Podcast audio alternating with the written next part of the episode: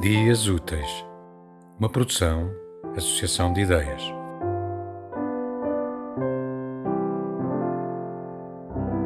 Certo do texto.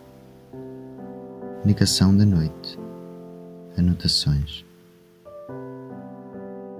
As ondas de choque do exílio são como os desenhos do seixo no espelho do rio. Primeiro, adoeci de isolamento. Uma parede frágil demais para me separar dos outros condenados, porém forte para me apartar da evasão. Fui ao fundo deste castigo. Lobotomia do longe.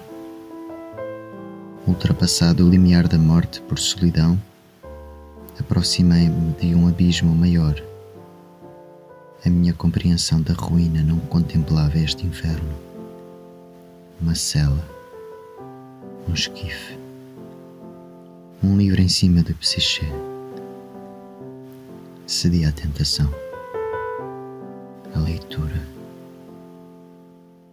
Fechado num calabouço com um tubarão que não dorme. As sombras, as vozes, as tensões, as vontades.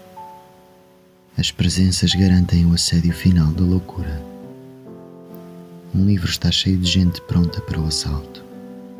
Não importa se vejo as pessoas nele impressas. A sua influência emerge de acreditar nelas. O peso da verdade supera o da realidade.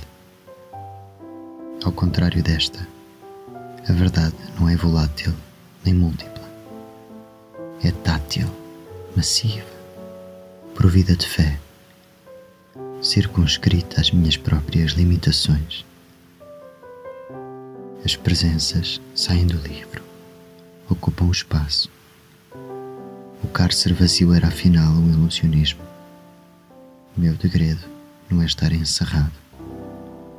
Comparecem os meus familiares, os vultos do passado a sombra do futuro, a velocidade. Predadores desgovernados amando da incerteza. A minha sevícia é estar obrigada à multidão. O mais doloroso castigo da condição humana é a impossibilidade de estar sozinho. O desespero de não sentir a ausência nunca mais.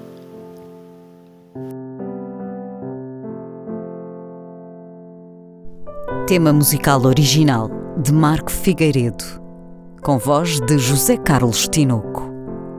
Design gráfico de Catarina Ribeiro. Consultoria técnica de Rui Branco. Concessão e edição de Felipe Lopes.